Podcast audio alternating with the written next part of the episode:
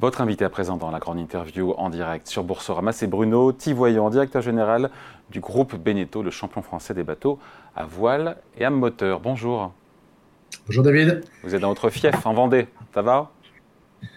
Ça va toujours quand on fait des bateaux.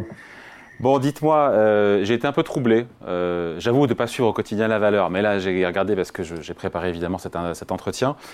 Je résume. Vous avez publié vos résultats fin septembre. Euh, des performances super aux attentes, à la fois sur le résultat opérationnel courant, euh, qui a doublé, une marge qui a été relevée pour cette année, année qui va être record. Et là, je vois que le titre, le jour de l'annonce, bim, se fait désinguer et perd 12%. là, je me dis, euh, qu'est-ce qui n'a pas plu aux investisseurs? Alors, apparemment, dans les commentaires, je disais que certains étaient un petit peu euh, c'est votre prudence qui avait un petit peu échaudé euh, certains investisseurs. vous étiez troublé, vous aussi, quand on sort des résultats records et de voir euh, le cours de son action perdre 12% dans la journée Comment on le vit quand on est patron d'un groupe et d'un grand groupe mondial français des bateaux de plaisance? Bah, on va revenir sur comment on l'a vécu, mais on a, fait le choix de la transparence. Donc, quand on fait le choix de la transparence, forcément, on donne toutes les nouvelles. Oui, effectivement, c'est une, une, une, communication qui a été double. D'abord parce qu'elle euh, elle permet de, de prendre acte de tout ce qui a été fait au cours de ces deux, trois dernières années dans un contexte euh, extrêmement difficile. Euh, on en a parlé dans l'interview précédente. Euh, Covid, euh, crise d'inflation, crise sur les approvisionnements sur toute la filière, et puis une cyberattaque pour nous entre deux crises.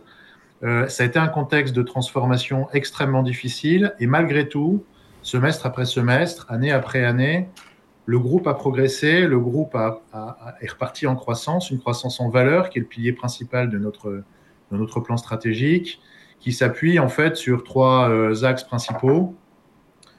Le premier, ça a été de rationaliser notre, notre organisation et notre maison des marques, notre organisation euh, de développement, notre plan produit, on fait moins de modèles, on fait plus de volume par modèle, on fait plus de valeur sur chacun des modèles, on est rentré sur des nouveaux segments, on a moins de marques, mais on adresse plus de segments. Donc c'est ce qu'on a appelé une maison des marques rationnelle mais ambitieuse.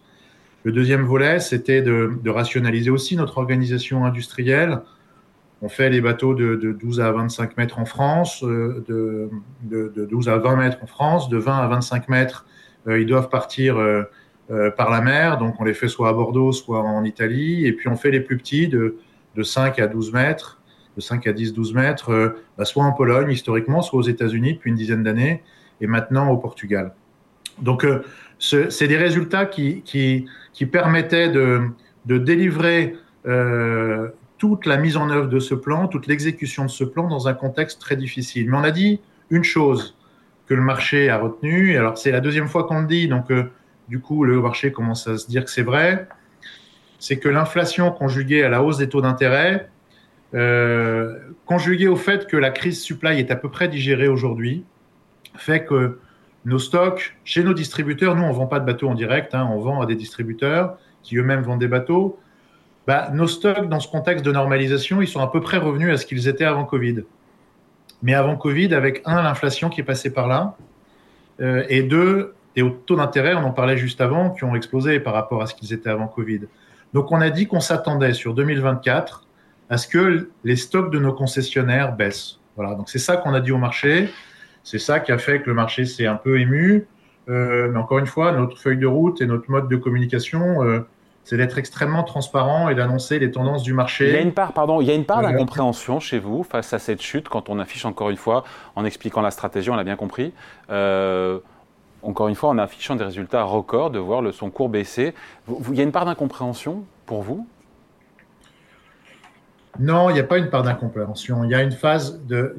Le marché euh, est, un marché. Le marché du nautisme est un marché relativement saisonnier et donc euh, euh, à la fin d'un cycle, il y a forcément des incertitudes et il y a forcément des incertitudes sur les marchés dans le contexte actuel qui sont encore plus importantes. Donc, quand on conjugue l'ensemble de ces effets, on s'attendait à ce que euh, on soit pas dans une autosatisfaction de des résultats qui sont publiés, mais encore une fois, notre mode de communication au marché a toujours été de dire ce qu'on fait et de faire ce qu'on dit.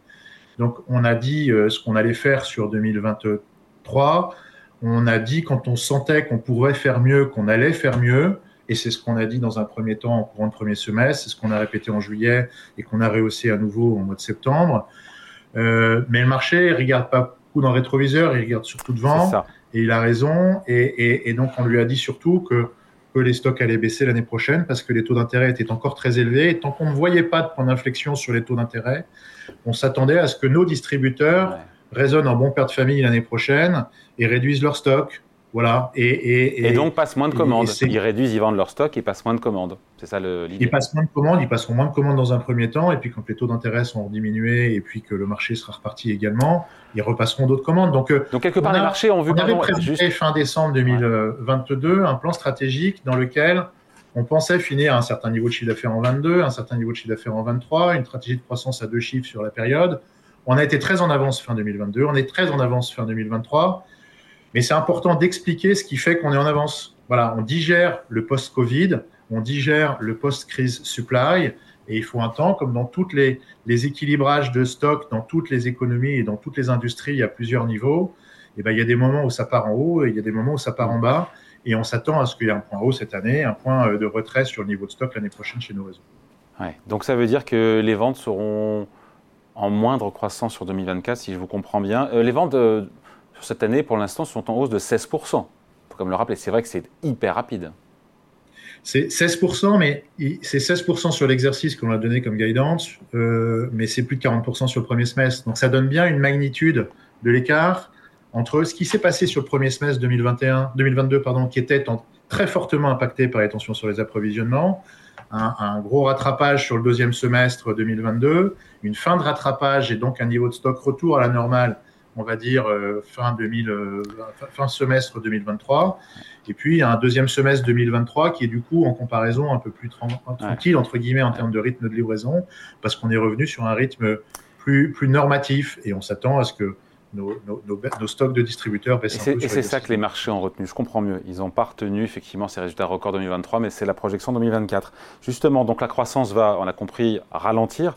Sur quelle catégorie? On est sur l'entrée de gamme, ça touche le milieu de gamme. Euh, elle se fait sur quel segment, euh, ce, ralentissement? Alors, le groupe Beneteau, on est sur trois marchés principaux. Le premier, c'est la voile, c'est notre cœur de marché historique. On est leader mondial en mono comme en multicoque. Le deuxième, c'est ce qu'on appelle le moteur pour une navigation à la journée, qu'on appelle euh, pour des bateaux qui vont aller de 6 mètres à 10-12 mètres. Et puis après, il y a le troisième qu'on appelle real estate on the water, donc qui est les, des, plus grosses unités qui peuvent aller jusqu'à 24 mètres. Ça, c'est les trois marchés qu'on adresse. On n'adresse pas les marchés qui vont au-delà du méga yacht. C'est, n'est pas notre marché. On s'arrête à 24-25 mètres. Euh, sur le, ce qu'on appelle le deboating, donc les petites unités de 5 à 12 mètres, euh, le marché est très impacté sur l'entrée de gamme de ce segment-là. Parce que le propriétaire qui achète un bateau, lui, est très impacté par la hausse des taux d'intérêt à titre personnel. Et parce qu'il achète à crédit. Parce qu'il achète à crédit. a tendance à baisser. Donc ça, c'est une partie importante de notre partie euh, euh, moteur. Euh, sur l'entrée de gamme de la voile, c'est un peu le même phénomène qui se, qui se passe. Notre stratégie, elle était de, de, de, de planifier une croissance en valeur plutôt qu'en volume. Donc c'est ce qui nous permet d'atténuer ces phénomènes-là. On a expliqué à, aux investisseurs et aux analystes qu'on s'en était un peu, on avait un peu oublié de le dire, mais ça fait trois ans que le marché américain est en décroissance en volume. Mais nous, on était en croissance. On était en croissance en pénétration en termes de part de marché avec une offre produit de plus en plus adaptée au marché américain et une stratégie de montée en gamme qui nous permettait d'aller prendre des parts de marché. Mais, on est sur une poursuite sur le marché euh, du consommateur de l'ordre de, de 3 à 10% en fonction des segments qu'on regarde depuis l'année 2020 qui était l'année pic euh, post-Covid. Et donc, euh, ce phénomène-là, il se prolonge sur les petites unités de 8-9 mètres à peu près on voit comme un moteur.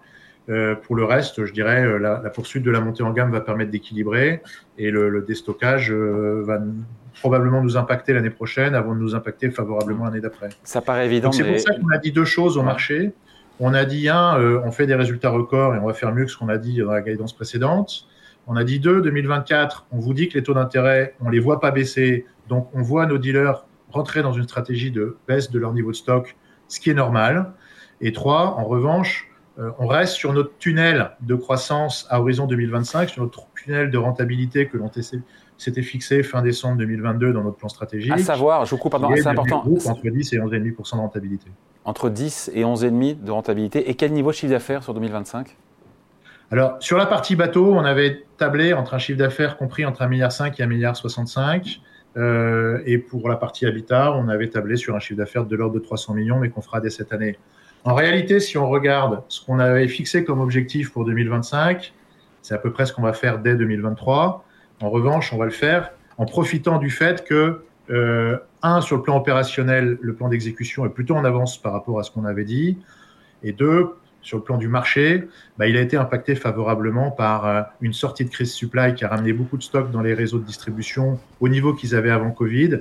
Mais l'hypothèse qu'on fait aujourd'hui, elle peut être changée dans six mois. Mais aujourd'hui, ce que l'on voit, euh, ça, peut changer en fonction de ce que les politiques des différentes banques européennes et américaines décideront sur l'évolution des taux d'intérêt. Mais ce que l'on voit aujourd'hui, c'est qu'on part sur un statu quo des taux d'intérêt et donc une baisse des stocks chez les réseaux. Et si ça s'améliore plus vite, on n'hésitera pas à le dire au marché, mais pour le moment. Mais juste, Bruno voyons, peut-être que c'est aussi ce qui n'a pas plu au marché, c'est quelque part, vous réussissez avec deux ans d'avance à atteindre, si j'ai bien compris, euh, votre feuille de route en termes de chiffre d'affaires, et au final, vous pourriez avoir un nouveau plan stratégique avec des objectifs plus ambitieux, puisque vous atteignez vos résultats avec deux ans d'avance. Oui, bon, on a un peu dit, on l'a pas écrit dans les communiqués de presse, mais on a un peu répondu qu'effectivement, probablement qu'en début 2024, il faudra faire une nouvelle feuille de route, une ah. fois qu'on aura euh, publié les comptes de l'année 2023 confirmer notre euh, chiffre d'affaires, confirmer notre résultat, exécuter l'opération relative au projet de cession euh, de l'activité Habitat. Euh, c'est un projet qu'on a annoncé en début mai, qui se déroule conformément au planning qu'on avait prévu, hein, qui est en phase d'investigation par les autorités de la concurrence, qui pourrait aboutir, je dirais, d'ici la fin de cet exercice ou tout début de l'exercice prochain. Et à ce moment-là, oui, ce sera temps de dire quelle est la nouvelle feuille de route une fois qu'on a exécuté euh, celle qu'on avait euh, déterminée jusqu'à maintenant? Un mot sur cette opération-là, elle a, trois objectifs. Le premier, c'était d'accélérer notre montée en gamme dans notre, notre cœur de métier, la division euh, bateau.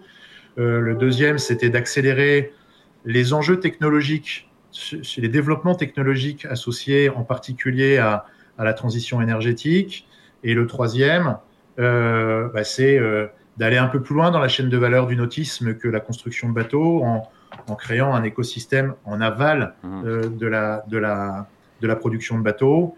On, on, C'était le troisième pilier de notre plan stratégique. J'en ai pas parlé là dans l'introduction, je vais le développer maintenant.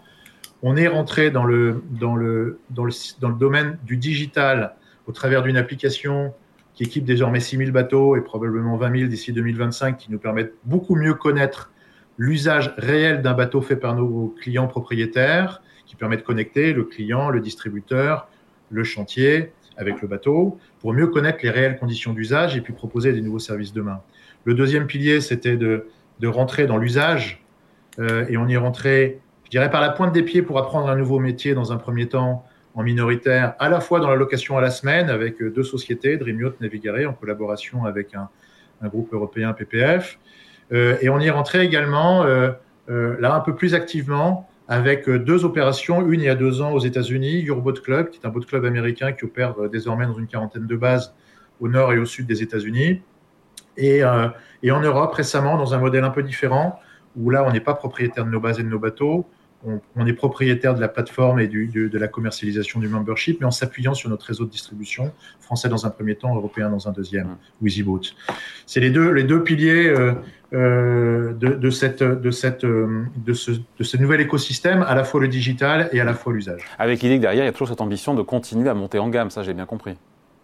Ça, c'est le premier pilier. Euh, euh, la maison des marques, comme on l'appelle, elle, a comme axe principal de développement la poursuite de la montée en gamme, la poursuite de la proposition de valeur au client final et, et de remettre le client final au cœur du, de tout le processus de décision de notre organisation. Ce qu'on appelle user experience, euh, au, centre de nos processus de décision dans toute l'organisation de, de, la division bateau. Bruno voyons juste, je ne voulais pas poser la question, mais c'est une évidence, euh, quel que soit le type d'unité, la taille de bateau, c'est acheté à crédit par les clients, d'où l'idée que derrière les taux d'intérêt, effectivement, il y a une question autour des taux. Pas forcément. Pas forcément. Quel est le pourcentage plus, on monte en gamme, moins c'est vrai. plus on monte en gamme, moins c'est vrai. Le, très haut de gamme, le, M8 euh, de Prestige, qui est le, nouveau flagship du groupe et de la marque Prestige, qui est à combien Non, il n'est pas acheté à crédit. Il n'est pas acheté à crédit. Il est acheté euh, cash par le propriétaire dans un certain nombre de cas. Il peut être acheté à crédit si le montage financier du propriétaire décide de le faire à crédit. En revanche, sur la plupart des segments du deboating, oui, sur la plupart de l'entrée de gamme de la voile monocoque en particulier, oui, effectivement. Pardon, on est sur quelle gamme de prix très rapidement? Après, on passe à autre chose, juste que, parce qu'on parle des différentes unités, entrée de gamme, le M28, je sais pas quoi. On est sur quel niveau de prix, en gros, en fourchette? M8, le plus haut, on va dire entre 5 et 6 millions d'euros euh, pour le client final, et l'entrée de gamme du debotting, donc un, un, Flyer 6 ou un Cap Camara 6.5, on va être entre 50 et 100 000 euros. Bon. Et on est sur Boursorama, il faut qu'on en parle du titre. Il était à 16 euros au mois de juin. 16 euros, on est à 12 aujourd'hui. C'est sévère pour vous, c'est pas mérité. Comment vous le vivez? Euh, je pense qu'on va être testé pendant le prochain euh, pendant le prochain 12 mois sur notre capacité à résister à un changement d'environnement euh, et à un changement de cycle et le passage d'un cycle très positif post-Covid à un cycle plus tendu en termes d'inflation, plus tendu en termes de, taux d'intérêt et donc plus tendu sur les marchés et que le, le, le, groupe dans son historique de cyclicité a eu des hauts et des bas, c'est pas nouveau. Ce qu'on a réussi à faire au cours de ces dernières années, c'est d'asseoir un modèle plus flexible, plus robuste et moins euh, dépendant de certains segments, moins cyclique. En étant présent sur les trois marchés que j'ai décrits, en étant plus présent aux États-Unis, en étant plus présent dans la distribution par l'usage que euh, exclusivement par la distribution traditionnelle. Et ça, les marchés n'ont pas encore vu. un groupe moins cyclique, mais il faut faire ses preuves, hein, en plus. Bon, parcours boursier, 57% de hausse sur 3 ans, 10% de hausse depuis le début de l'année. Euh, non, 10% sur un an et 15% de baisse depuis le début de l'année. Ça reste un très beau parcours boursier, encore une fois, sur trois ans. Vous restez confiant euh, au vu de tout ce qu'on s'est dit jusqu'à présent, malgré cette mauvaise passe boursière depuis quelques mois? Bah, il y a un million de titres qui ont été vendus, c'est-à-dire qu'il y a un million de titres qui ont été achetés. Hein, donc, il euh, je, faut, voir les choses positivement. Quand on est positif, on se dit que tous ceux qui sont rentrés ont fait une bonne opération en rentrant juste après l'annonce des résultats.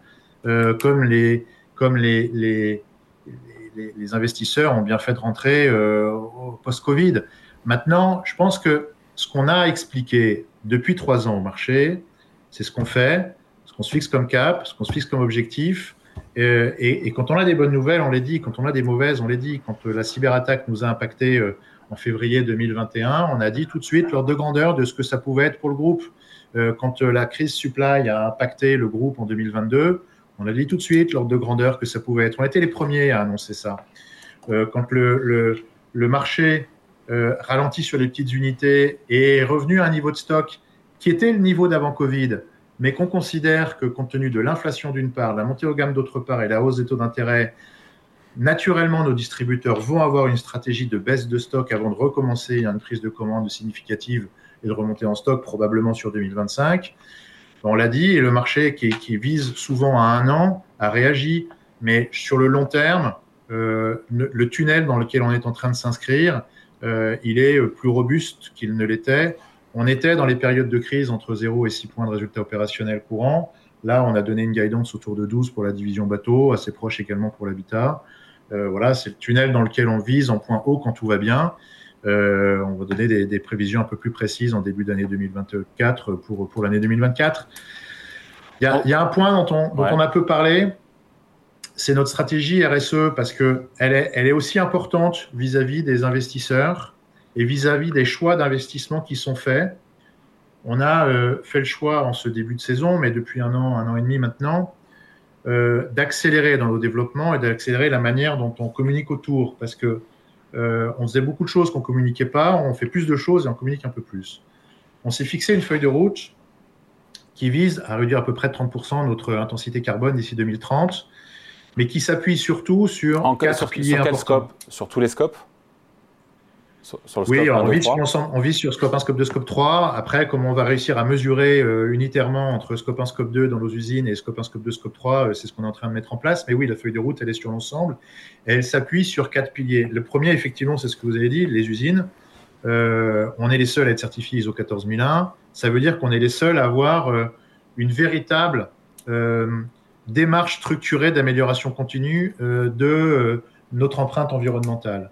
Le deuxième, c'est le choix des matériaux d'une part et la recyclabilité des matériaux.